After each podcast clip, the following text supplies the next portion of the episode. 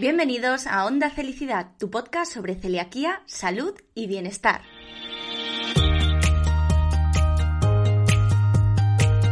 Te saluda Lorena Pérez, periodista, técnico en seguridad alimentaria, co-creadora de Felicidad, celíaca diagnosticada en el año 97 y responsable de este espacio por el que han pasado y seguirán pasando a lo largo de esta tercera temporada los mayores expertos en celiaquía, dieta sin gluten, salud digestiva, nutrición y bienestar. Cada semana te espera un episodio nuevo con información rigurosa, veraz, contrastada y actualizada, siempre de la mano de los mejores profesionales. Presta atención porque lo mejor está por escuchar. ¡Arrancamos!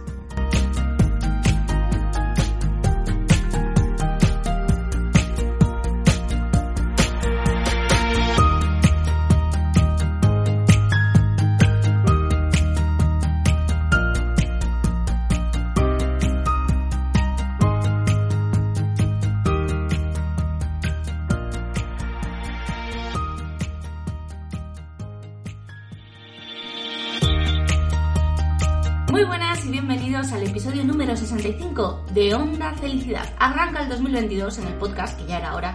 Y bueno, a estas alturas no felicito el año porque ya lo he hecho 40.000 veces por redes, pero sí que sí os deseo lo mejor para el 2022 y sucesivos, por supuesto. Retomamos la actividad habitual en el podcast después de unas semanitas de descanso en mi casa en la Arcea natal cuerpo y cabeza a mí me reclamaban parar un poquito y como he aprendido muchísimo de mis invitados de Onda Felicidad, pues he puesto, he puesto la salud en el número uno, en mi prioridad número uno, me he cuidado, me he mimado, me han mimado y ya estoy a tope. Así que arrancamos. Y lo hacemos con una invitada que es todo un descubrimiento, un descubrimiento de verdad maravilloso. Os va a gustar tanto como a mí, estoy segura es la doctora Pilar Esteban del Hospital Morales Meseguer de Murcia. Tengo delante su currículum vital que me lo ha enviado y de verdad mm, no tengo ni idea de por dónde empezar. Mi capacidad de síntesis no da para tanto.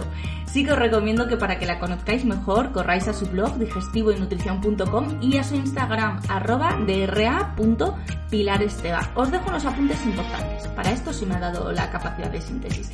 Ella es médico especialista en aparato digestivo, es profesora de ciencias de la salud, directora científica de la web de la Sociedad Española de Patología Digestiva y además, como si esto fuese poco, pues la unidad en la que trabaja en el Hospital Morales Meseguer de Murcia es una referencia a nivel nacional en cápsula endoscópica y enteroscopia de doble balón. Esta unidad, además, es una de las series más grandes de toda Europa. Ahí es nada, ahí es nada. Y la tenemos enterita para nosotros en el episodio número 65 del podcast de Onda Felicidad. Tengo listas las preguntas, tengo aquí mi chuleta como siempre y estoy un poquito nerviosa porque todo el tema de la biopsia intestinal, de la gastroscopia, del intestino de la celiaquía, pues lo hemos tocado de manera superficial en muchos episodios, pero hoy nos vamos a meter de lleno. Vamos a ver eh, cómo se tiene que hacer esa biopsia intestinal, cuántas muestras hay que coger, de dónde, eh, cómo se diagnostica una vez que se tienen los resultados por la enfermedad celíaca junto con el resto de pruebas, qué otras patologías pueden provocar eh, las lesiones en el intestino que muchas veces tenemos, bueno, que tenemos los celíacos normalmente, porque no todo es celiaquía, así que venga, muy atentos porque yo ya le doy la bienvenida a la doctora Esteban. Muchísimas gracias, doctora, por estar aquí y bienvenida. Muchísimas gracias, Lorena. Es un placer para mí colaborar con tu podcast. Y, bueno, y es una plataforma magnífica para dar a conocer la, enfermedad celíaca pues, y llegar a los pacientes, que, creo que es un compromiso que los médicos tenemos con la sociedad. Así que muchísimas gracias. Yo estoy encantada de que estés aquí, me gusta mucho el trabajo que haces en redes, lo clara que eres, lo que tienes siempre, lo que te respalda detrás, ¿no? Ves la evidencia, que es el, rigor y además una cosa que se nota, que es la vocación y el amor por tu profesión y por el bienestar de los pacientes. O sea que mil gracias, de verdad. No es peloteo, Muchísimas, ¿eh? Muchísimas gracias, así es. La verdad que es que mi especialidad me, me apasiona cada vez más Y, bueno, intento en redes el tiempo que tengo y con el blog de digestivonutrición.com que acabo de, abrir, pues, pues, y las colaboraciones que hago en algún medio de, televisión o de podcast, pues bueno, pues dar un poco a conocer la patología de aparato digestivo y, y educar en salud, que creo que la población lo necesita.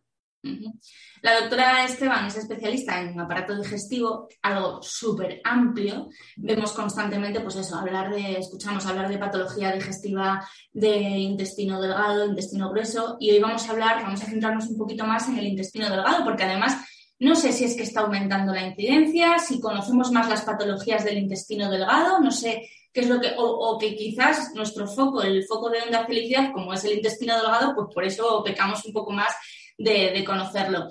¿Está aumentando la incidencia de estas patologías? ¿Las conocemos más? Sácanos tú de dudas.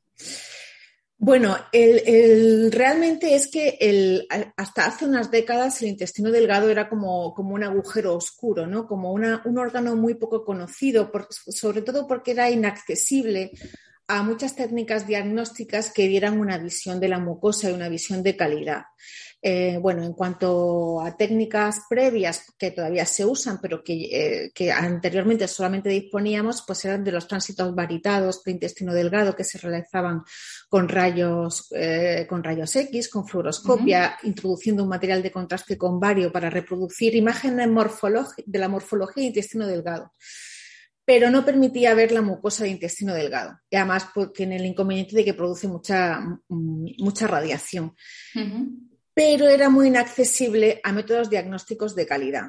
Desde hace unas décadas, con la aparición de técnicas como, por ejemplo, la cápsula endoscópica y la enteroscopia, eh, pues han permitido un visionado pues, de diagnóstico de la patología del intestino delgado y además la enteroscopia ha puesto todo el armamento, tanto diagnóstico, terapéutico, que la endoscopia tiene al servicio de las patologías de intestino delgado. Entonces, actualmente somos capaces de diagnosticar muchas patologías que hasta hace unas décadas simplemente pues es que no teníamos eh, armamento diagnóstico para hacerlo bien. Y, por ello, pues cada vez más pues, se hablan pues, de patologías tan frecuentes como las que conocéis pues, la enfermedad celíaca, sobre todo, pero también hay otros muchos más síndromes de mala absorción que afectan el intestino delgado, como la linfangiectasias intestinales, las abetolipoproteinemias, las amiloidosis, la enfermedad de Crohn con afectación de intestino delgado, tumores de intestino delgado que pueden ser muy frecuentes, bueno, son afortunadamente muy poco frecuentes, pero que hay de distintas estirpes, los linfomas intestinales, las enfermedades inmunoproliferativas, poliposis y sobre todo también muy frecuente, que es lo que más vemos, la patología vascular, las lesiones vasculares, las angioplasias, y la, que produce muchos cuadros de hemorragia digestiva, que hasta hace poco le llamamos hemorragia digestiva de origen oscuro, origen oscuro o oculto, porque no estaban accesibles a los diagnósticos endoscópicos, ¿no? Y ahora ya pues hemos empezado a cambiar la terminología hemorragia digestiva media, que es aquella que se encuentra entre el ángulo de Treitz y la válvula iliocecal, que es todo el tramo de intestino delgado que, que, gracias a la cápsula y a la enteroscopia pues podemos abordar por, y tratarlas, no solo diagnosticarlas, sino también tratarlas, porque la endoscopia digestiva permite el, tratamiento y aplicación de técnicas hemostáticas para tratar esta patología. Bueno, y podría seguir hablando de más patologías de intestino delgado, las pseudoobstrucciones, las giardias, las gastroenteritis eosinofílicas, las isquémicas, y ya luego si nos metemos en el mundo de la permeabilidad intestinal, el SIBO, las intolerancias a la lactosa, a la fructosa, bueno, pues como ves, la patología de intestino delgado pues es, es, también muy amplia, ¿no? Como muchas de las patologías que vemos en mi, en mi especialidad. Madre mía, yo pensaba que me ibas a decir tres o cuatro y estoy aquí tomando nota de un montón y me imagino que, claro, que los síntomas eh, quizás si ocurre lo mismo que con la celiaquía son inespecíficos y es muy difícil así de primeras, ¿no? Eh, tirar hacia un lado hacia, o hacia otro. ¿Qué síntomas suele provocar de manera muy general una patología de intestino delgado? Que, os haga pensar a vosotros, esto va a ser intestino delgado, igual no es intestino grueso. No sé si esto ocurre, vaya. Bueno, los síntomas son A ver, pueden ser de, todos a nada. Quiero decir, pueden ser bastante inespecíficas y pueden ser similares a otras patologías de confundir con patologías de estómago o colon, pues como el dolor abdominal, las diarreas, el meteorismo, las digestiones pesadas.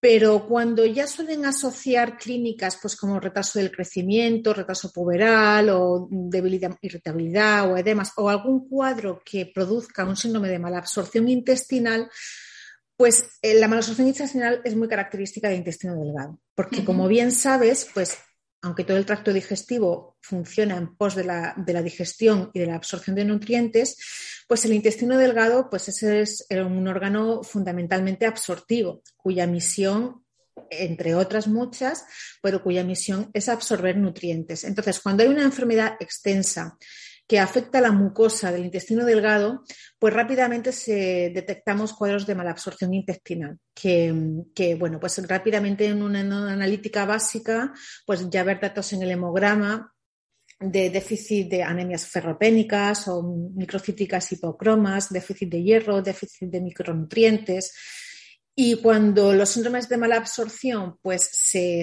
están ya pues más extendidas, ¿no? Pues, pues pueden producir pues cuadros de pérdida de peso, eh, debilidad muscular, miopatías, edemas y luego los déficits asociados a los micronutrientes, fracturas por déficit de calcio, de vitamina D, de vitamina, alteraciones en la coagulación por déficit de absorción de vitamina K. Es decir, que ya empiezas a ver síntomas en otros órganos que no solamente es el intestino delgado, pero como consecuencia del déficit de absorción de micronutrientes, ¿no? que, bueno, pues ya como, como sabes, pues en el contexto del paradigma de la, del síndrome mal absortivo de intestino delgado y más conocido es la enfermedad celíaca y en este, ya sabes, en este podcast se ha nombrado mucho, pues muchas de las manifestaciones extradigestivas, como los, las ataxias, las alteraciones neurológicas, las alteraciones ginecológicas, infertilidad, abortos espontáneos, como entonces, un poco para que nos hagamos una idea, pues el intestino delgado puede tener consecuencias eh, a muchos niveles, no solamente a nivel eh, digestivo. Y luego, por otro lado, que esto también es muy, es muy interesante, pues hay que saber que el intestino delgado eh, es uno de los, es el órgano más extenso de todo el cuerpo humano. Si lo extendiéramos, eh, tiene unos 7-8 metros de longitud en función del fenotipo del paciente, pero que está lleno de muchas vellosidades intestinales.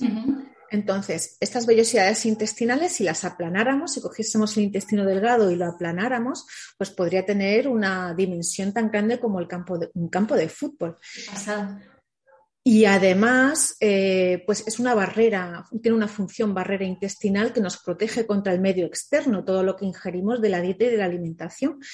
Y es el órgano inmunológico más grande del organismo, porque está en contacto, interacción con, con el medio externo, ¿de acuerdo? Igual que la piel está en contacto con el medio externo, con la polución, con contaminantes eh, ambientales y demás, pues nuestro intestino delgado está en contacto con el medio externo a través de todo lo que ingerimos en la alimentación. Por tanto, es responsable también de muchas de las, de las patologías inflamatorias y autoinmunes que en el intestino delgado, pues por ejemplo, podemos ver la enfermedad de Crohn con afectación del intestino delgado, pero que también se ha relacionado con la patología autoinmune de otros órganos como son las artritis, las espondiopatías anquilopoyéticas, a nivel neurológico también con la demencia, con el Alzheimer se ha relacionado, con miopatías, con uveitis, epiescleritis, afectaciones dermatológicas como la psoriasis, el vitíligo. Es decir, que tenemos que empezar a ver el intestino delgado como, como un, un gran órgano que tiene muchísimas funciones en la salud global de, nuestros pacientes. Eso estaba pensando, sin salud digestiva no hay salud. Bueno, es que, es que no hay, efectivamente tú piensa que el aparato digestivo, nosotros los especialistas de aparato digestivo, eh, la de órganos que tratamos, porque vemos toda la patología de esófago, todo el estómago, seguimos con los 7-8 metros de intestino delgado, toda la patología de colon, del intestino grueso, pero es que además que no se, se, olvide que también tratamos toda la patología pancreática y toda la patología hepática, entonces del hígado. Entonces, eh, es una especialidad muy amplia, muy amplia y vemos mucha patología muy, muy diferente, ¿no? Eh, entonces, claro, la repercusión de todos estos órganos en general en la salud global, pues es, es, es brutal. Totalmente. Y, además es que estoy pensando que, muchas veces eh, normalizamos síntomas y tardamos mucho en ir a la consulta, aunque yo creo que cada vez menos, que cada vez vamos más a la consulta incluso por nimiedades, ¿no? Pero eh, creo que es importante también que sepamos que cuando hay un problema de verdad hay que acudir al especialista. No es suficiente con leer en Google o ver qué dice la, la influencer de moda ¿Es un problema lo de normalizar síntomas? ¿Os llevan pacientes mm, que han normalizado durante mucho tiempo determinada, eh, determinado síntoma digestivo y que eso, bueno, pues puede ser un problema? Pues, pues efectivamente, Lorena, tal y como dices, yo, yo identifico así a grandes rasgos como hablo de mi práctica clínica, lo que puedo ver en, en, la consulta ¿no? y en el hospital. Por un lado, tenemos un perfil de paciente que consulta mucho ¿no? ante síntomas pues aparentemente banales o, o de poca entidad o de poca repercusión clínica y luego otros que llegan tarde hay otros pacientes que, es que efectivamente llegan tarde, que están con sintomatología mucho tiempo y, por dejadez o por desconocimiento llegan tarde. Yo, yo siempre, yo, yo pienso que, se debe de consultar con, el, con el personal sanitario y ya el médico que te ordene y que te diga si es que realmente los síntomas que tienes pues se pueden corregir con pautas nutricionales, con, cambiando un poco estilos de vida, o mm, no tienes, se hace una evaluación clínica completa, una historia clínica exhaustiva, hablamos con el paciente, cuál entonces, y ya nosotros nos podríamos encargar de ordenarlo, ¿no? Como decir, pues mira, esto me parece que es una patología que se puede, pues es, funcional o, lo que pasa es que está haciendo, dar recomendaciones higiénico-dietéticas, de estilo de vida. O, por el contrario, pues ir, ir encaminándolo hacia, una, hacia un proceso diagnóstico, pues en la búsqueda de alguna patología concreta. Pero, pero yo creo que, hay que consultar, que hay que consultar y confiar en los que los profesionales sanitarios te dicen.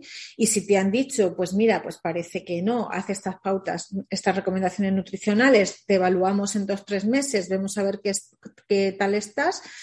Y efectivamente, pues si ya hay una persistencia de síntomas clínicos, pues si no mejoras, pues, pues hay que encaminar hacia un diagnóstico, pues se hace. Pero, pero sí, ante la duda, ante la duda, consultar. Para eso, para eso estamos los profesionales, para, asesorar. Y no siempre ir al médico cuando la patología o los síntomas están ya muy avanzados, muy, como muy avanzados, ¿no? Como muy.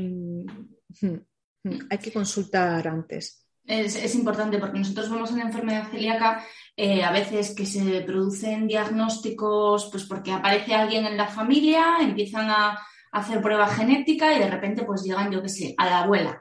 Y es una señora de 78 años y hablas con ella y te dice, pero es que yo toda la vida he tenido malas digestiones.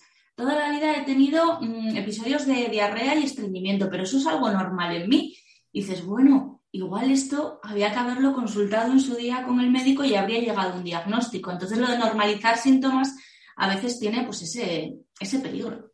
Sí, a veces tiene ese peligro, pero también hay que ponerse en el contexto. Es decir, a lo mejor las generaciones de nuestros abuelos pues eh, no tenían un concepto de salud como el que tenemos ahora, no existían los métodos diagnósticos y de mm, tratamiento que a día de hoy disponemos. Entonces, eh, es verdad que anteriormente el concepto también social, la gente iba al médico cuando ya estaba muy mal. O sea, iba a los hospitales cuando ya es que, era una patología como, como muy llamativa, ¿no? Por, ejemplo, volviendo al contexto de la enfermedad celíaca, pues anteriormente la celiaquía se solía diagnosticar eh, en pacientes con, cuadros de mala absorción muy llamativos, con cuadros de anemia muy abigarrados, con, una patología, un retraso ponderostatural muy llamativo. O sea, eran pacientes que llegábamos a un diagnóstico como muy tardío, ¿no? Con un patrón de presentación muy florido, lo que le llamamos el patrón patrón de enfermedad celíaca clásica, que afortunadamente a día de hoy, pues eso es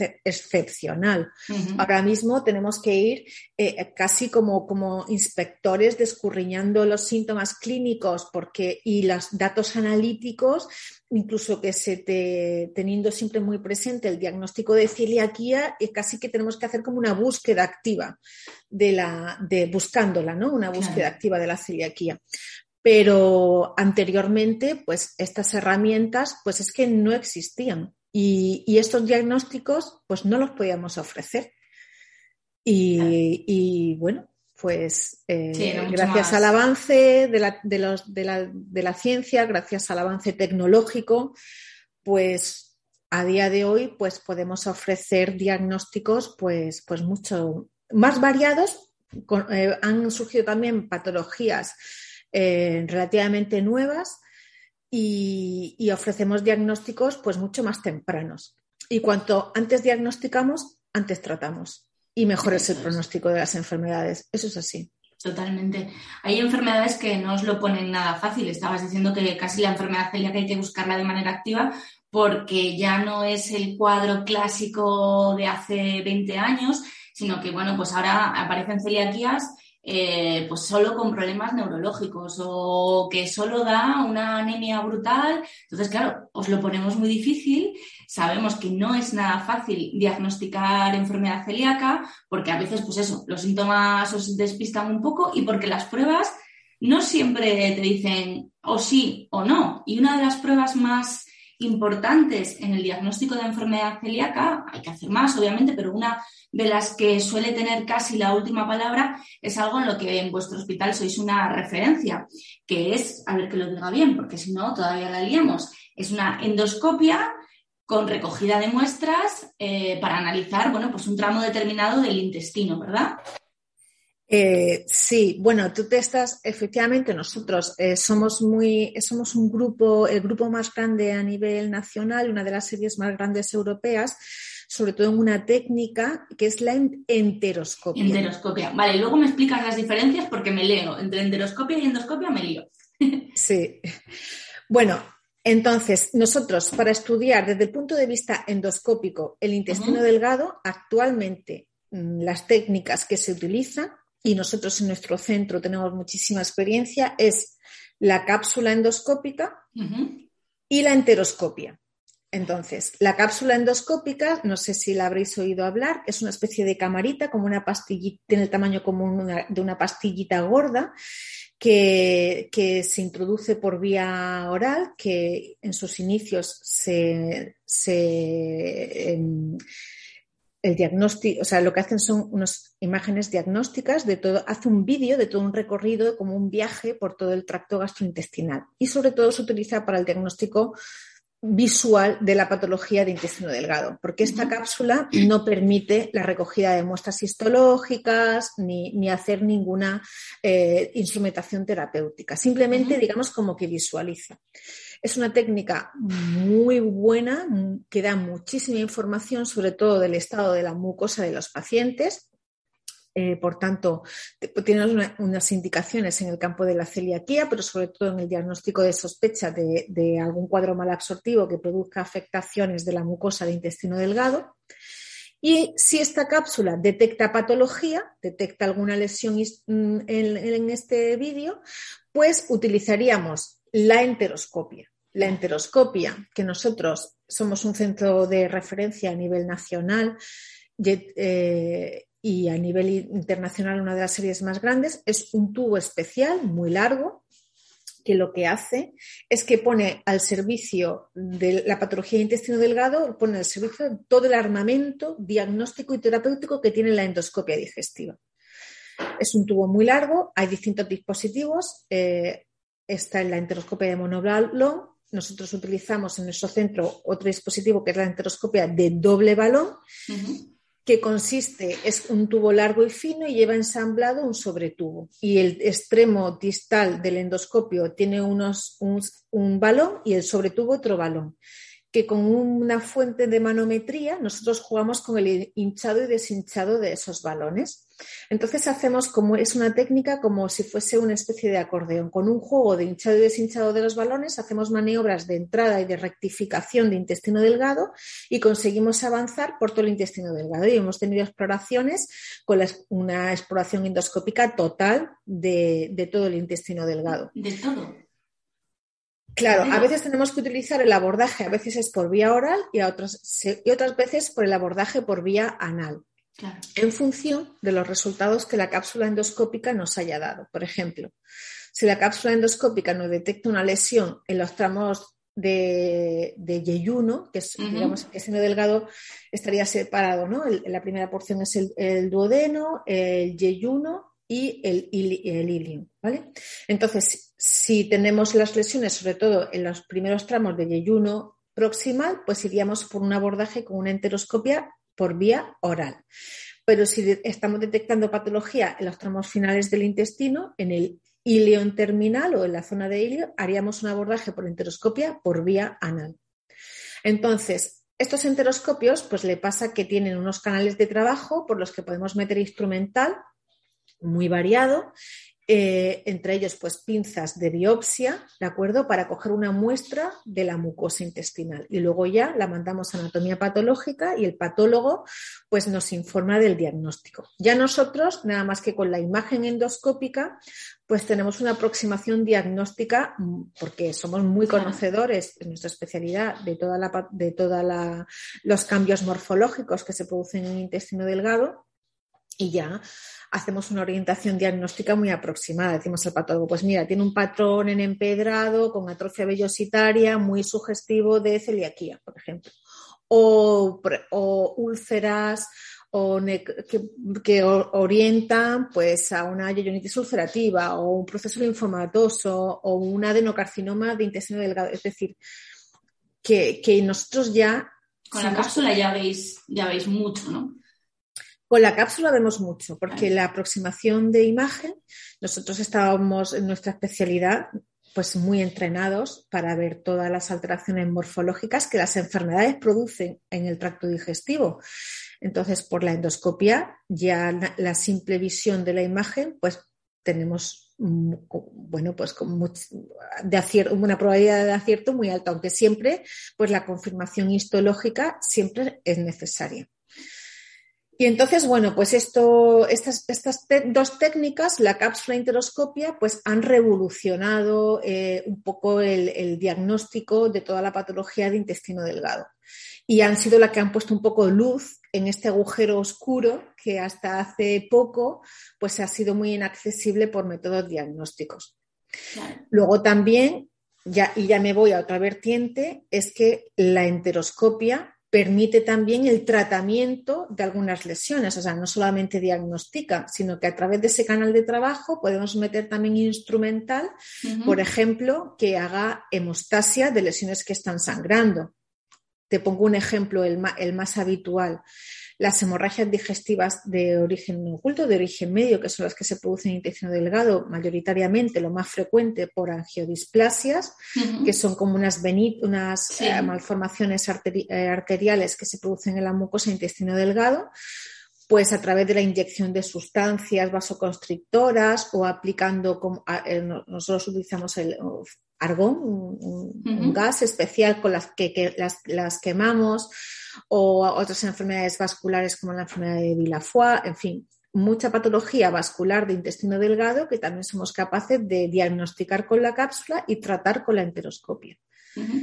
Fíjate que tengo, que tengo una, una, tía que ya tiene unos añitos y tiene precisamente este problema, ¿no? Entonces de vez en cuando hablas con ella y dices, nada, el otro día fui a quemarme las venitas y tú dices, es magia, es que parece magia, porque según te lo cuenta, dices, ¿cómo es posible que sean capaces de arreglar este problema de una manera que, claro, a priori, pues es lo que te digo, hay mucha ciencia detrás, obviamente, pero parece magia. Pues hay mucha ciencia detrás y mucho desarrollo tecnológico. Otra de las grandes eh, facetas de nuestra especialidad porque eh, es todo el desarrollo de la tecnología endoscópica. Entonces, en las últimas, igual que han aparecido técnicas nuevas como la que hemos hablado de la cápsula de enteroscopia, pues es cada vez más el arsenal terapéutico que, del que la endoscopia en conjunto eh, puede poner al servicio de la patología gastrointestinal. Actualmente, pues eh, somos capaces de hacer cosas como, por supuesto, todo el tratamiento de las lesiones preneoplásicas del tracto digestivo, de que puedan desarrollar hacia un cáncer. En los estadios iniciales las podemos mm, tratar por endoscopia, detectándolas, infiltrándolas, resecándolas, con, como si fuese una cirugía, pero por dentro del, del intestino. Eh, el diagnóstico, todo el tratamiento de la hemorragia digestiva, actualmente lo llevamos las unidades de endoscopia. Prácticamente ya son muy escasos los casos que tienen que recurrir a una cirugía.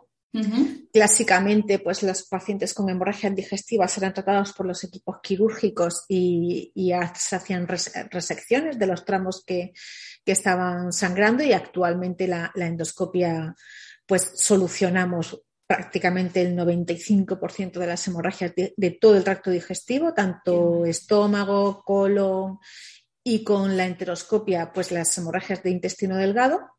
Y luego en el campo también de la patología biliopancreática con técnicas como, ya, como la ecoendoscopia, que es una técnica que eh, permite hacer una ecografía muy precisa a través del tubo digestivo por un endoscopio especial que tiene en la punta como un traductor de ecografía. Y entonces somos capaces ya no solamente de ver lo que es el tracto digestivo por dentro y la mucosa, sino todo lo que hay alrededor de, esófago y de estómago. Y por ello se utiliza mucho sobre todo para el tratamiento, para el diagnóstico y el tratamiento de la patología pancreática las funciones de tumores de páncreas, el drenaje de colecciones pancreáticas de pacientes con pancreatitis eh, agudas complejas, y luego la CPRE, que es una técnica especial que también se mete instrumental dentro de la vía biliar del colédoco, pues para permitir el tratamiento de la ictericia obstructiva, todas aquellas patologías que pueden ser muchas que producen una obstrucción del colédoco y produciría una ictericia obstructiva y metería al paciente en un cuadro clínico muy complejo como una colangitis, incluso una sepsis. Entonces, bueno, podría estar hablándote, Lorena, de, cada una de las técnicas y del abordaje diagnóstico terapéutico que, la tecnología a día de hoy ofrece. Es una, desde luego, para nosotros, para los endoscopistas eh, o los gastroenterólogos, pues la endoscopia es, pues una, prueba ya básica eh, y que gran parte del periodo formativo que los residentes, eh, bueno, los médicos en formación hacen en los hospitales, pues gran parte es aprender estas técnicas, ¿no? Las técnicas de endoscopia digestiva que realizamos los especialistas en aparato digestivo y, técnicas que entiendo que los pacientes debemos perder un poquito el miedo porque ya no es lo que se hacía antes. Por ejemplo, cuando hablamos de, colonoscopia, todo el mundo se pone nervioso porque dice, es muy doloroso, es muy tal. No tiene ya nada que ver. Normalmente son, entiendo, ¿no? Que son con sedación y que el paciente lo que tiene que hacer es seguir las pautas que les deis los días previos en caso de que se necesiten pautas y ya está, que no nos tenemos que poner nerviosos con esas cosas. No, que va, y yo creo que además es que hay que, hay que intentar desmitificar ¿no? el, concepto que yo creo que socialmente se tiene alrededor de la endoscopia, porque sí que es verdad que hace ya décadas, hablo de décadas porque eh, pues eran procedimientos que se hacían con escasa sedación o con ninguna y que eran muy mal tolerados. Entonces, realmente, eh, pues eran un poco tortura para los pacientes.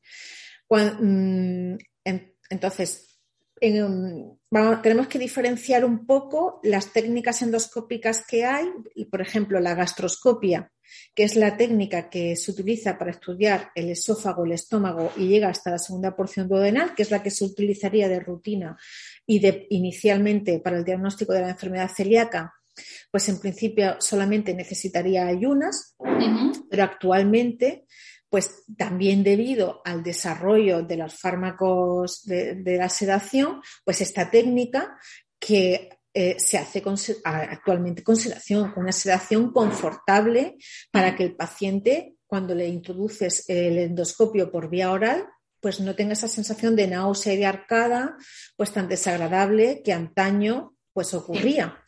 Entonces, actualmente para la gastroscopia, eh, bueno, pues simplemente harían falta unas ayunas de ocho horas previas, que no haya una ingesta de ningún mm, alimento sólido ni, líquido eh, previo al procedimiento. El paciente tiene que venir completamente en ayunas. Siempre decimos que tienen que venir, por favor, acompañados porque la sedación luego cuando se van de alta pues puede estar un poquito eh, con pérdida de, facultades, pero en general eh, a día de hoy mm, pues es muy bien tolerada, es confortable, los pacientes no lo notan y normalmente a los 20, 30 minutos, pues están ya bastante, bastante despejados y es una prueba que se puede hacer de rutina y de eh, ambulatoria.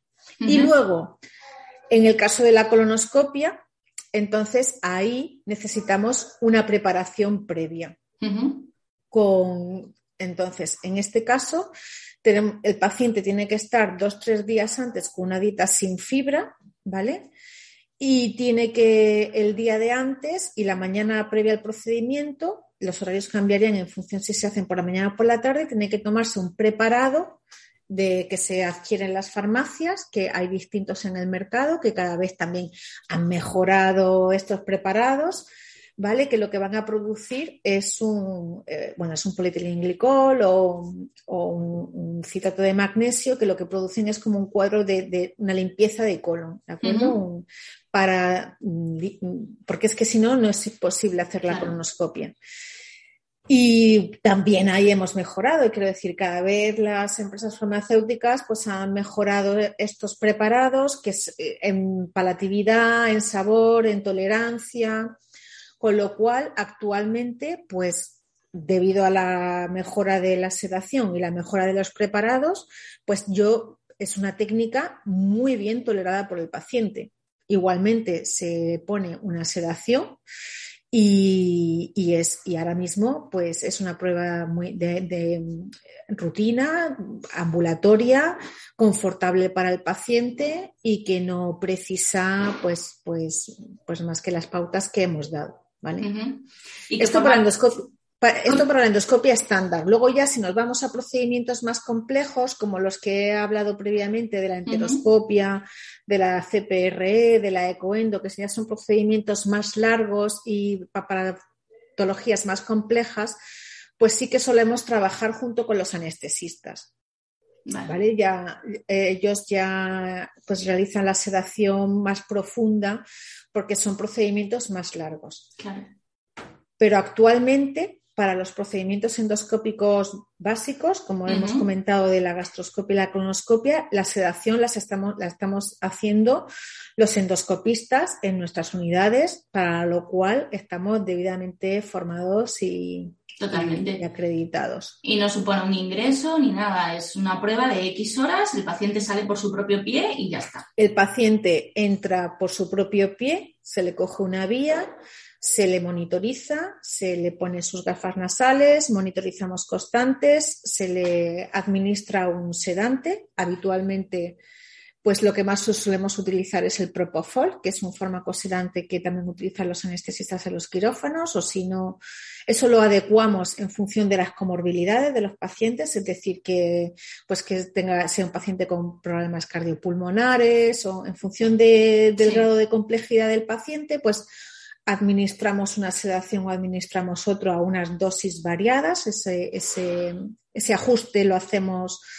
eh, durante el, procedimiento y el paciente eh, se queda en el, termina el procedimiento, que suele ser, pues, pues, no sé, dependiendo, pues 10, 15, 30 minutos en función de la complejidad de la técnica o de lo que haya que hacerle y el despertar pues suelen estar entre 15 y 20 minutos.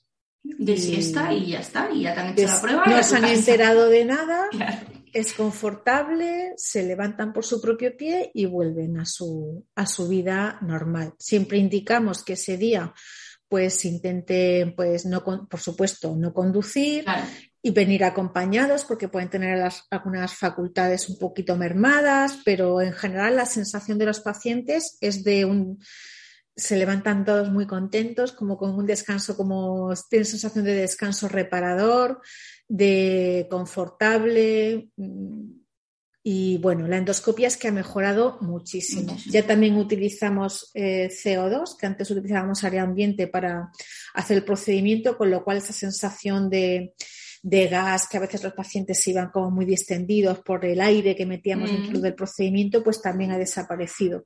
De forma que, que la sensación de, y la calidad, la calidad asistencial en torno a la endoscopia es muy alta.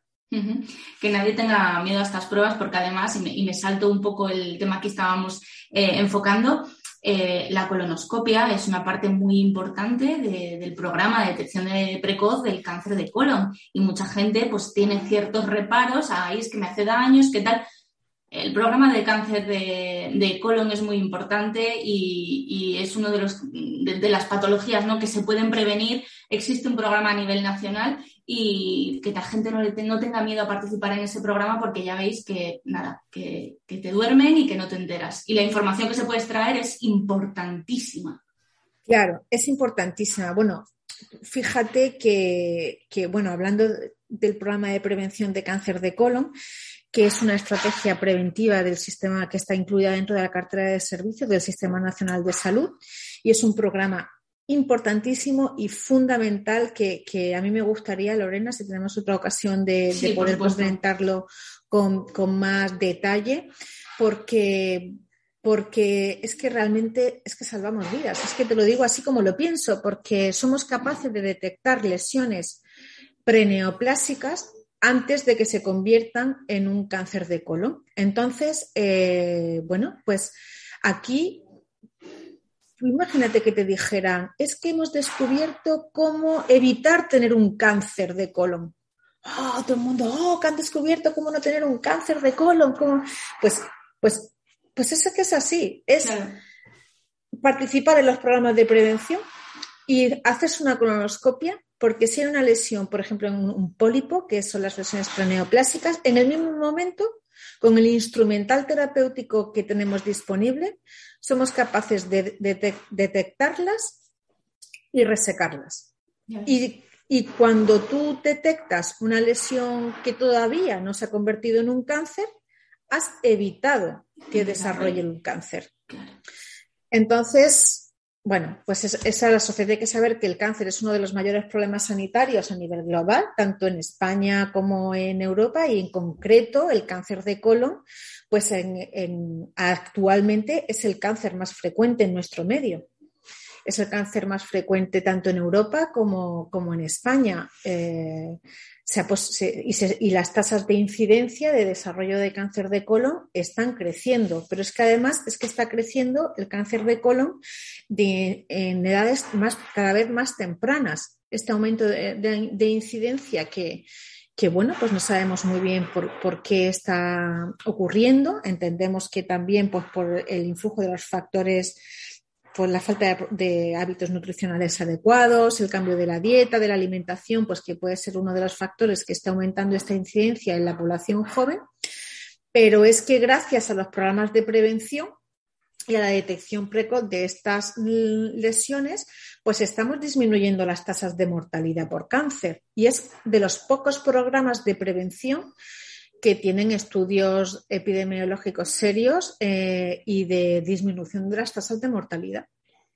Totalmente de eh, acuerdo. O sea, si, si, a alguien que nos esté escuchando le llega una carta de su hospital que le dice que forma parte, que además que no se asuste, porque es verdad que yo conozco gente que dice, me ha llegado esto que me dice que prevención, cáncer colon, qué susto. No, es un programa que se hace a nivel estatal para intentar detectar problemas en, en un estadio muy, muy inicial problemas que vayan a más. Entonces, mm, si nos llega esa carta, por favor, consultadlo, ir al médico, haced lo que os pidan porque es muy, muy, muy importante y como dice la doctora, es bastante frecuente y al final se trata de salvar vidas, la tuya en este caso. O sea que hagamos caso a estos programas de, detección precoz del cáncer de colon y de todos los que haya, claro. Bueno, a día de hoy lo que ha instaurado es el programa de prevención de cáncer de mama y de cáncer de colon. Esos son los programas institucionales a los que la población, de los que nos podemos beneficiar, porque desafortunadamente no, todos, no a todos los cánceres podemos eh, propiciar una estrategia preventiva. ¿vale? Esto depende de varios factores. Entonces, pero bueno, por lo menos de los que hay, que, además son tumores muy frecuentes, como es la mama y como es el colon, pues de los que hay hay que intentar beneficiarse. ¿vale?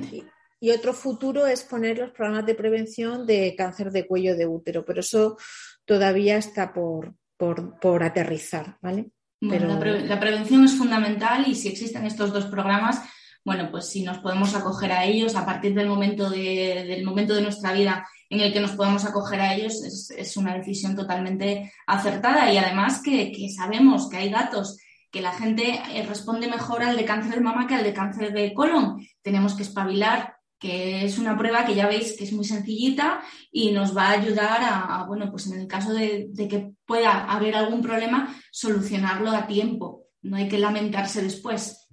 Sí, efectivamente.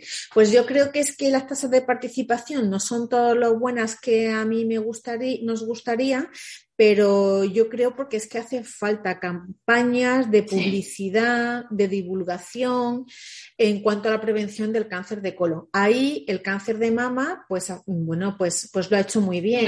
Eh, ha hecho unas campañas de, promoción y de divulgación pues muy importantes y, bueno, pues el impacto que tienen pues, pues muchas famosas con el pañuelo rosa que salen en medios de comunicación visibilizando el cáncer de mama que, bueno, pues es que las estrategias de comunicación pues hacen mucho y ahí pues, pues tenemos que trabajar en esa línea, en, la línea de la promoción y de la, de la publicidad de, de los programas de prevención. Totalmente. Hablaremos de ello eh, con más detenimiento porque es muy importante saber pues todo, eh, factores que pueden influir en la aparición del cáncer, factores genéticos, que me imagino que también hay una carga genética importante. ¿Cómo podemos de, manera habitual, es decir, en nuestro día a día, qué cosas podemos hacer para que nuestro colon goce de salud? De Todas estas cosas.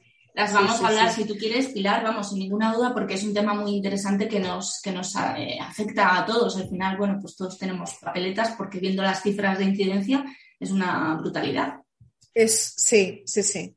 Pues nada, Lorena, quedamos emplazadas para otro podcast. Podemos aprovechar el mes de marzo, que, que es el mes de la prevención del cáncer colorectal y, y gracias pues, a tu capacidad de, comunicación y de divulgación, pues, pues aportaremos el granito de arena en, cuanto a la promoción del, cáncer colorectal. Sí, comprado, comprado. El podcast ese comprado, fenomenal.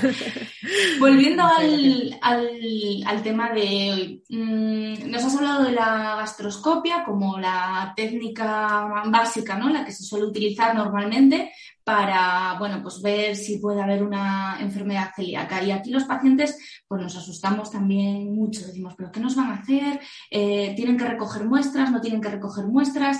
Eh, muchas veces cuando salimos de, la prueba ya le decimos directamente al médico, soy ya celíaco y, no lo pueden saber todavía por lo que tú dices, ¿no? Han visto, pero necesitan eh, ese informe del, patólogo. ¿Cómo se hace? ¿Qué, qué requisitos? Eh, tiene que tener esa prueba para, bueno, pues tratar de ver si hay una enfermedad celíaca o, descartar la enfermedad celíaca. ¿Cómo se hace? ¿En qué lugar del intestino? ¿Cuántas muestras? Vale, eh, de forma general, como tú bien has dicho, para diagnosticar la enfermedad celíaca utilizamos la gastroscopia con toma de biopsias. Entonces, se tienen que tomar eh, al menos cuatro biopsias de la segunda porción duodenal. hay autores que dicen distales a la papila duodenal, un poco acercándonos hacia el yeyuno distal y tomar distintas muestras, ¿vale? Eh, se piden distintas porque como la afectación de la enfermedad celíaca puede ser parcheada. Entonces, no en todas las biopsias, pues a lo mejor pues vamos a detectar hallazgos histológicos. Luego también hay algunas pacientes cuya afectación pues, es en el bulbo duodenal, con lo cual también tenemos que detectar lesiones, eh, coger, con, como te hemos comentado antes, el endoscopio se puede meter por dentro una pinza, ¿de acuerdo?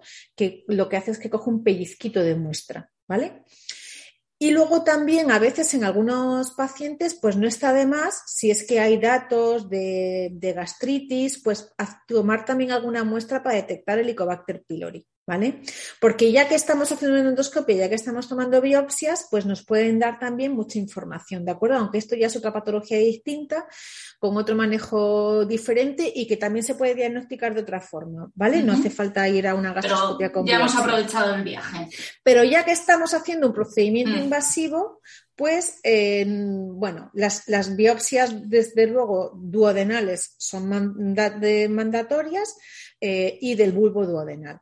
Entonces ahí esas muestras se las mandamos al, patólogo y ahí el patólogo pues tiene que buscar como diferentes cosas. Eh, tú sabes que nosotros clasificamos histológicamente las, en función de la clasificación de Mars, ¿vale?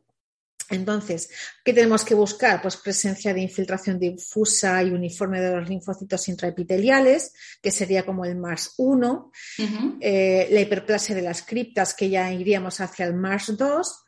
El patólogo también nos tendría que detectar la relación entre la altura vellositaria y la altura críptica, ¿vale? Que ya sería pues un poco buscando los datos de atrofia vellositaria, que ya nos iríamos al MARS 3, ¿de acuerdo? Con la atrofia de la mucosa y en casos dudosos o que, o que no estén claros, pues deberíamos de buscar como un patrón infiltrativo mediante inmunistoquímica para unos linfocitos que o para la CD3 o buscando unos linfocitos especiales como las células de gamma delta que tienen que ser mayor del 15% del total de los linfocitos intraepiteliales. ¿vale? Sería un poco eh, pero ya, digamos, como para casos, como que ya tengamos dudas diagnósticas, que los cuadros clínicos pues sean muy, muy compatibles y no hayamos llegado al diagnóstico con las herramientas habituales, que habitualmente, pues con la aproximación de la suma ¿no? de los datos clínicos más los datos serológicos más los datos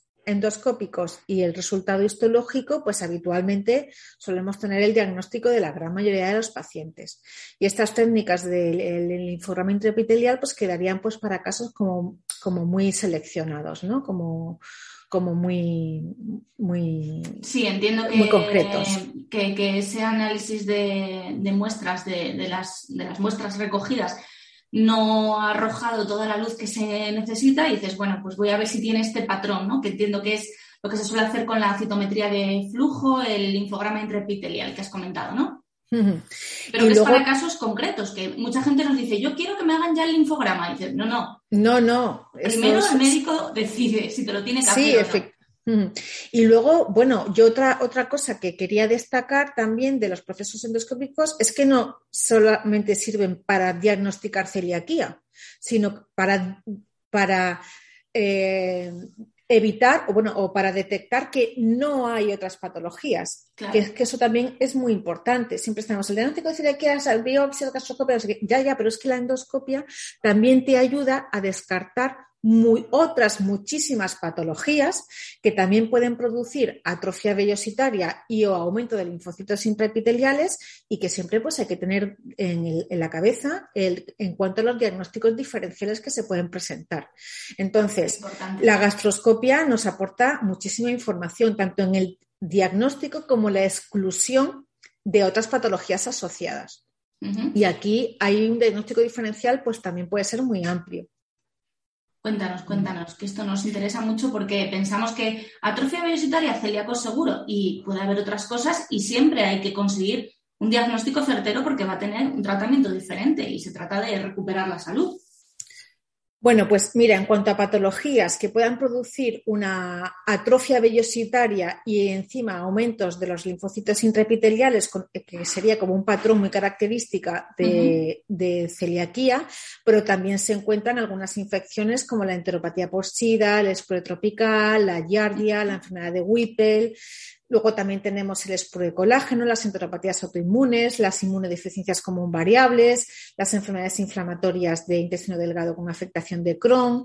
Y luego también hay algunos, hay una entidad muy, muy llamativa que es, eh, algunos fármacos, como es el onmesartán, que es un antihipertensivo que se utiliza eh, bueno, con, relativa frecuencia en el tratamiento de hipertensión arterial, que produce una atrofia vellositaria y unos cuadros de síndrome de muy llamativos. ¿Vale? Eh, y esto pues también hay que tenerlo en cuenta. También hay que saber que pacientes con tratamientos quimioterápicos o radioterapia también pueden tener atrofia iositaria y aumento de linfocitos intraepiteliales, el tratamiento inmunomodulador, la gastroenteritis eosinofílica, eh, bueno, por supuesto el linfomatía asociada a enteropatía. Por, por, tanto, quiero decir con esto que todas esas patologías pues hay que tenerlas en cuenta y, y aplicarlas dentro de los diagnósticos diferenciales de los pacientes de los pacientes celíacos. Pero es que luego también, pues para enredarnos más todavía, pues tenemos algunos pacientes que eh, endoscópicamente, histológicamente, tienen una arquitectura vellosa normal, pero presentan en la histología en cuando un aumento de los linfocitos intraepiteliales. Y aquí entra otro elenco de patologías como son la hipersensibilidad a alimentos, las patologías ulcerosas pépticas también, la gastroenteritis asociada al Helicobacter pylori puede producirlo, algunos fármacos, algunas infecciones, algunas patologías autoinmunes y, las enfermedades injerto contra huésped, a veces el sobrecrecimiento bacteriano, las colitis microscópicas, en fin. ¿Estaríamos hablando del MARS 1 en este caso? ¿De un MARS 1? Aquí estamos hablando del MARS 1, que son pacientes con una arquitectura vellosa normal, pero con aumento de los linfocitos intraepiteliales. Eso serían pues el, elenco de diagnóstico diferenciales que tendríamos que hacer.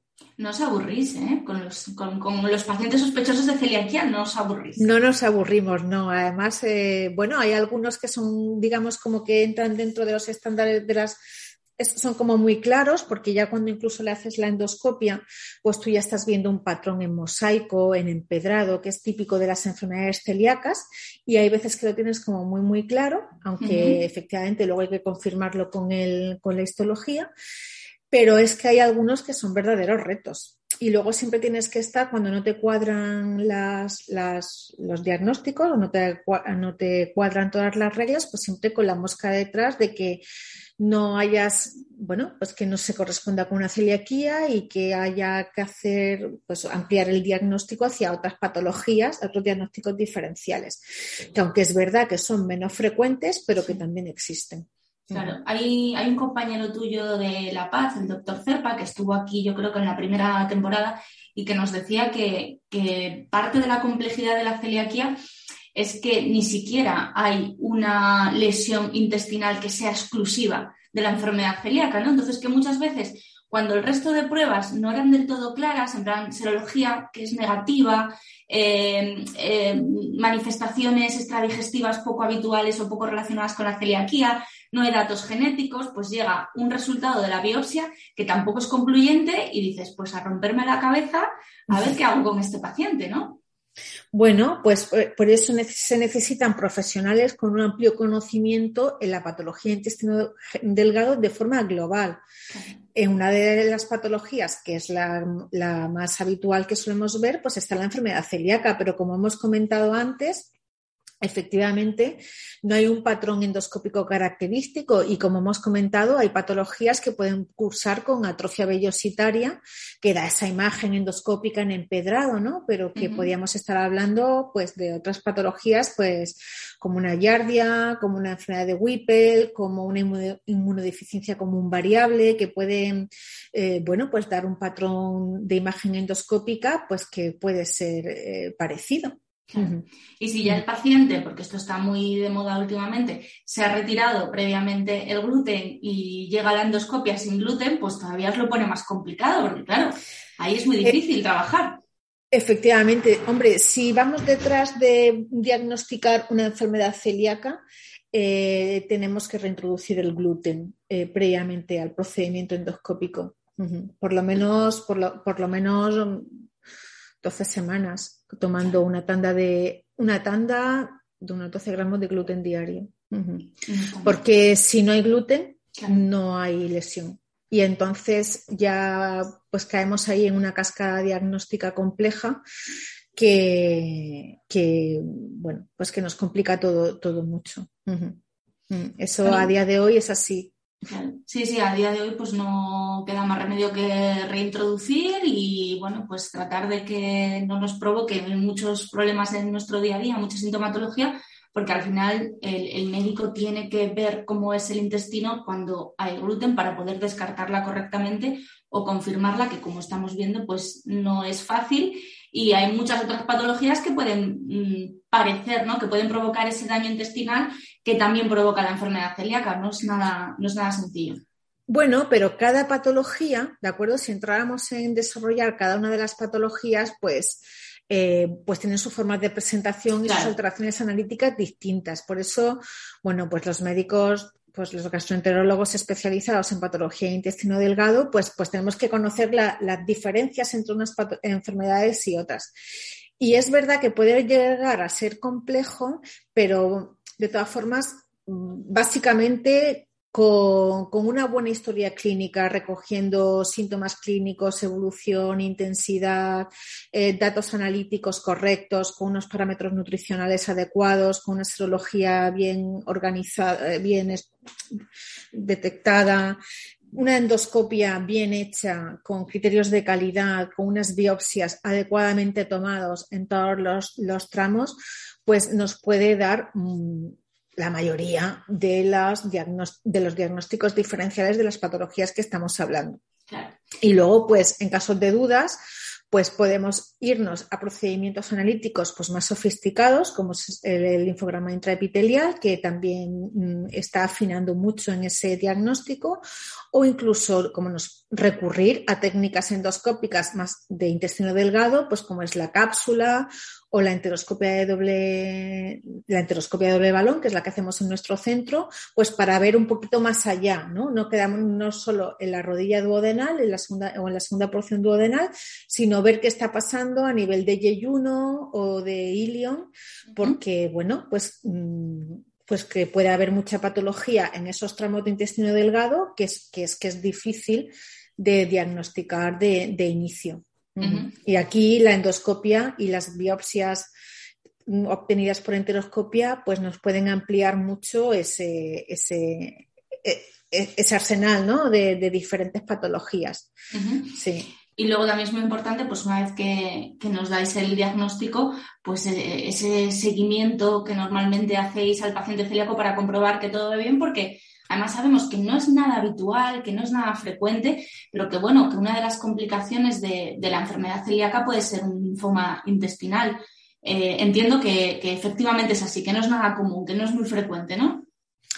No, efectivamente, afortunadamente, y aquí ya estamos entrando en el escenario. Bueno, aquí podemos entrar en dos escenarios. Podemos entrar en el escenario de que no hemos equivocado en el diagnóstico, o sea, entonces tenemos que replanteárnoslo, a ver si es que hay alguna cosa que no hayas hecho bien o que el paciente siga con síntomas porque de forma subrepticia o sin darse cuenta o consciente o inconscientemente no hace una adecuada adherencia a la dieta sin gluten y entonces el paciente en la evolución siga con sintomatología, pero por esas dos cuestiones, esas siempre te las tienes que plantear o por otro lado, porque ya estés en el escenario de la enfermedad celíaca refractaria, que es el marco en el que me estás, en el que me estás comentando eh, ahora. Entonces, la enfermedad celíaca refractaria, pues afortunadamente es muy poco frecuente, afecta entre un 0,04 y 1,5 de los pacientes celíacos y se,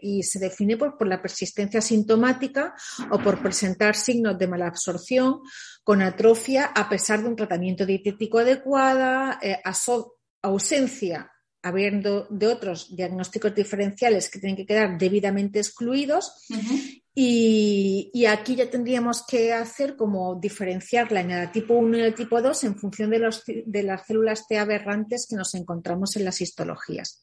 ¿Vale? Si, si, vemos, volvemos a tomar biopsias y nos estamos dando cuenta pues, que tiene una célula T aberrante inferior al 20%, estaríamos hablando de un tipo 1 o de un tipo 2 cuando ya hay un aumento por encima del 20% de, de estas células T aberrantes. Entonces ya hablaríamos de una yeyunitis ulcerativa y esto sería la antesala hacia el desarrollo de, un linfoma intestinal que afortunadamente, pues como hemos comentado, pues, pues es muy, muy infrecuente.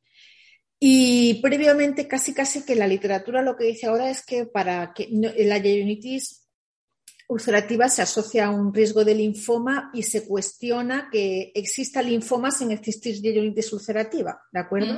es, como, mm, como que no, fue, no es una entidad que aparece de forma, de forma aislada. Y claro, pues aquí hay que hacer un seguimiento exhaustivo, pero de forma global, el paciente celíaco eh, que hace una buena adherencia a una dieta sin gluten, pues no tiene por qué tener un, mal desarrollo de la enfermedad ni tener un aumento de riesgo hacia una celiaquía refractaria o, o un linfoma intestinal. Eso es importante que nos quede claro que la gente se asusta y dice, madre mía, enfermedad celíaca, qué horror. Hombre, nadie quiere ser celíaco, obviamente, y os lo dice una persona que lleva 25 años conviviendo con la enfermedad celíaca. Pero bueno, pues haciendo las cosas bien, una dieta correcta, haciendo nuestras revisiones y nuestro seguimiento eh, con el médico, siguiendo sus pautas, bueno, pues al final mm, se nos complica un poco la cosa en el súper, pero llevamos una vida totalmente normal. Entonces, por supuesto, por supuesto. Y además es que también hay que reconocer que ser celíaco actualmente es mucho más fácil que ser celíaco hace unas décadas. Hmm. Y también hay que reconocer que no es lo mismo ser celíaco en España o en Europa que ser celíaco en otros lugares del mundo. El otro día me llamó muchísimo la atención, yo no daba crédito a lo que estaba escuchando porque me, eh, o escuché un, era un directo en redes, en Instagram, y estaban hablando, eh, era un, grupo de, médicos, de gastroenterólogos eh, de, Latinoamérica. Creo concretamente de, había una compañera de Colombia y, entonces mm, estaban hablando sobre la enfermedad celíaca. Y entre las cosas que decían, que yo no daba crédito, es que para ellos era una patología súper infrecuente, que prácticamente ninguno de los médicos o de los gastroenterólogos la tenían en cuenta y había un infradiagnóstico eh, muy importante. Entonces, que había realmente muchos pacientes realmente desesperados porque no incluso algunos médicos cuestionaban la propia existencia de la patología. Era una cosa que, yo no daba, no daba crédito. Es verdad que allí tiene mucha más prevalencia de enfermedades infecciosas, como por ejemplo la yardia, y, y no suelen pensar en la enfermedad celíaca como una de las, de las primeras posibilidades diagnósticas en pacientes con cuadros de malabsorción intestinal. Y tampoco hay un acompañamiento en cuanto a productos sin gluten, con lo cual se veían como muy mermados a la hora de poder controlar la enfermedad, porque no hay unos recursos eh, ni sociosanitarios, ni sensibilización por la enfermedad, ni productos en el supermercado eh, que, puedan, que puedan comprar o sea, que no es lo mismo ser celíaco en un sitio que en otro. Yo siempre lo digo, ha cambiado muchísimo la historia en los últimos 10 años, muchísimo. Y a día de hoy quizás tenemos un problema de infradiagnóstico que, bueno, que con el tiempo esperemos que se vaya solucionando. Quizás seguimos pagando más por los productos sin gluten, quizás tenemos problemas fuera de casa porque todavía en los restaurantes no controlan bien el tema, pero la vida sin gluten es muchísimo, infinitamente más sencilla y hay que seguir luchando por muchas cosas, entre otras la desinformación brutal que existe eh, en torno a la celiaquía y al gluten, pero bueno, es más fácil ser celíaco ahora que hace tiempo. Sí. Sí, bueno, ya creo que en España casi todo el mundo, cuando tú le hablas de enfermedad celíaca, más o menos saben, de lo, saben lo que es, saben. Y luego también eh, cada vez hay más restaurantes que, que ofrecen cartas de productos sin gluten y a mí me parece que esto es que es un avance importantísimo. Este es un avance mm, y la restauración también está, es cada vez más, acompaña más sobre las intolerancias alimentarias. Estamos hablando del gluten, pero bueno, también hay cada vez más intolerancia a la lactosa, a la fructosa, a alergias alimentarias. También en la restauración están más eh, controlando todo el tema de los alérgenos alimentarios en, sus, en, sus, platos. Hay, hay una sensibilización mm, Pero bueno, todavía es verdad que queda mucho camino por recorrer. Y a mí, desde mi punto de vista, eh, también creo que hay que hacer mucha labor comunicativa y social en torno a la alimentación y a la nutrición. Y es que tenemos que ver la, dieta y la alimentación como, como una herramienta de salud. Totalmente. Y, creo que este concepto todavía no ha calado. Los celíacos lo tienen muy introducido porque es que no, no les queda más remedio. Algunos pacientes diabéticos, los tipo 1 sobre todo, que también han, aprendido a, vivir con correcciones nutricionales, pero es que hay el, mayor, el sector mayoritario de la población que ve la alimentación desde un punto de vista como muy, muy hedónico, ¿no? Muy, muy de gusto, muy de paratividad, muy de me apetece esto, como esto, como lo otro, pero no hay un concepto de alimentación en salud que haya calado adecuadamente. Y las pautas nutricionales adecuadas, pues ahí queda mucho por hacer. Eh, Muchísimo porque incluso ahora mismo que está tan de moda la gastronomía y los, programas de televisión de, cocina, pero de forma general, pues lo que, lo que ensalza pues es que la palatividad del plato, la presentación, eh, la originalidad, pero poco se habla de eh, las, propiedades nutricionales que ese plato, si ese plato pues está o esa alimentación eh, tiene las composiciones nutricionales que tienen que tener, si tienen el aporte de fibra que tiene que llevar una dieta, si tienen el aporte de micronutrientes y de vitaminas y, o de fermentados que tienen que, tienen que tener. Y a mí me parece... Y entonces yo creo que el tema de la, de la educación en salud pues tiene que poco a poco calar más en, nuestra forma de, comportarnos, porque además nos estamos separando de los patrones nutricionales adecuados. Y actualmente que tenemos una, abundancia de, productos alimentarios brutales, pues mm, bueno, pues esta abundancia no la hemos gestionado adecuadamente, porque comemos más con, con las ganas, con la mente o con el y con los ojos. y con los ojos que realmente con, pensando en salud. Sí, es muy necesario y ahí os necesitamos a los profesionales de la salud para que toda esta necesidad que tenemos de, de conocimientos para prevenir muchas enfermedades, para crecer de una manera sana, pues os necesitamos a vosotros para que nos lo contéis. Así que ya sabes que aquí estamos siempre que tú quieras para que nos hables de esto. Yo yo, lo intento, yo, yo intento porque, claro, a mí por mi especialidad de aparato digestivo, pues prácticamente todas las patologías que tratamos, pues están ah, muy relacionadas con la alimentación. Yo constantemente, pues eh, un paciente con eh, patología pancreática, pues estoy constantemente dándole consejos de alimentación. Eh, los pacientes con hepatopatías, eh, bueno, que te hablo de la enfermedad celíaca, la enfermedad inflamatoria intestinal, tantas enteropatías, tantos problemas absortivos, eh, incluso para el propio reflujo o para el, helicobacter o una úlcera gastrodenal o una gastritis, es que se necesitan correcciones nutricionales, pero pero una de las resistencias que más me encuentro en la consulta es que em, mm, a veces los pacientes cuando van al médico con un problema clínico, unos síntomas, y yo les salto con que tienen que cambiar esta pauta nutricional, esta otra, se quedan así como diciendo, y ya está, esto como diciendo, esto es todo lo que me tienes que decir, esto, eh, para eso vengo al médico, para que me diga que, baje de peso y que haga ejercicio. Es que es mucho más eh, fácil eh, tomarme una pastilla todas las mañanas y olvidarme y, y seguir con mi vida, pero claro, si queremos estar bien, tenemos que poner mucho más de nuestra parte. Sí, entonces, eh, bueno, y ahí los nutricionistas hacen, hacen una labor muy importante. Y yo mando muchos pacientes al nutricionista porque, porque es verdad que a nivel social, como consideran que están más dedicados a la pérdida de peso, y, pero no es así. Pero, Y tiene que haber una profesionalización también del sector de, la, de los nutricionistas hacia el manejo de patologías y de la nutrición clínica.